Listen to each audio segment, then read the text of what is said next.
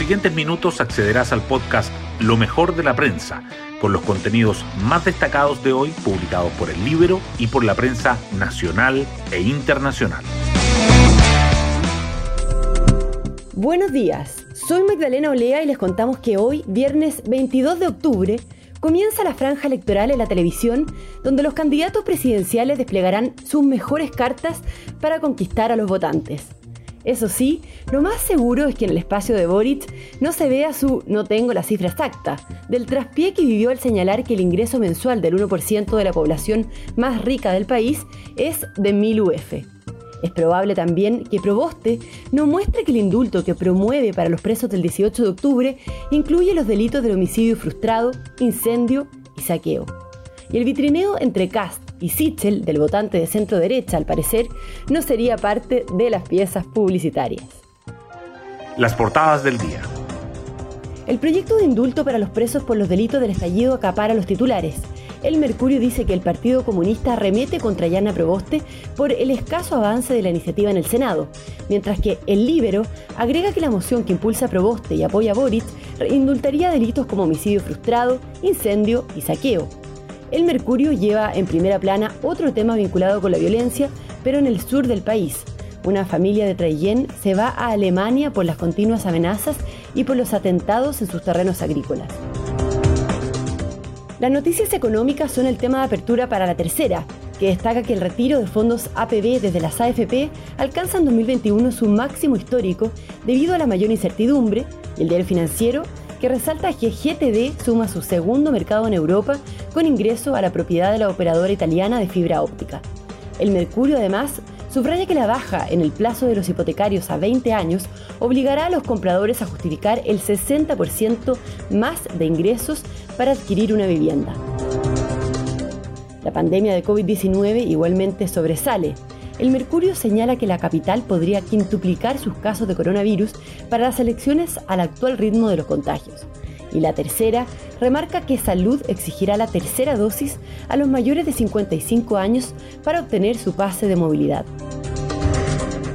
La colusión de tres empresas de transportes de valores también sigue presente. El libro destaca la reacción de Juan Sutil de la CPC, mientras que el diario financiero resalta que la lista penal no se definiría hasta cinco años más.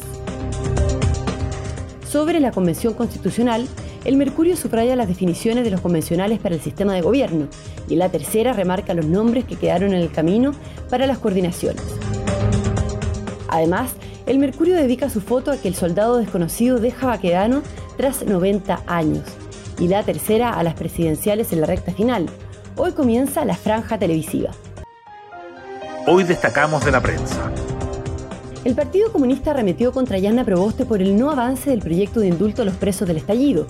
Tras 317 días de tramitación en el Senado y en medio del debate tras la violencia en el segundo aniversario del 18 de octubre, la jefa de la bancada comunista, Carol Cariola, le recordó a la presidenta del Senado, Jimena Rincón, que en algún momento su propia candidata presidencial se comprometió a que esto iba a avanzar.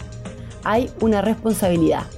Camila Vallejo agregó que los senadores de oposición tienen que ponerse de acuerdo para saber si el proyecto tiene los votos. La salida de fondos de APB desde las AFP anota sus máximos históricos en medio de la incertidumbre. Desde el estallido han aumentado los retiros de saldo del ahorro previsional voluntario que las personas tienen en las AFP. En parte esto se explicaría porque algunas personas prefieren trasladar el dinero a entidades distintas por el temor a una nacionalización de los recursos de las AFP, pero también por la incertidumbre respecto al panorama económico futuro del país. En todo caso, siguen existiendo aumentos importantes de ingresos de saldos en APB.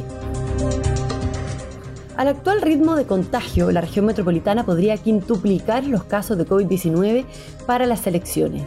Las infecciones están al alza en casi todo el país, luego de varios meses a la baja, y la situación que más preocupa es la de la región metropolitana, debido al ritmo de crecimiento. Los nuevos contagios aumentaron más de 40% durante la última semana y la gran cantidad de población.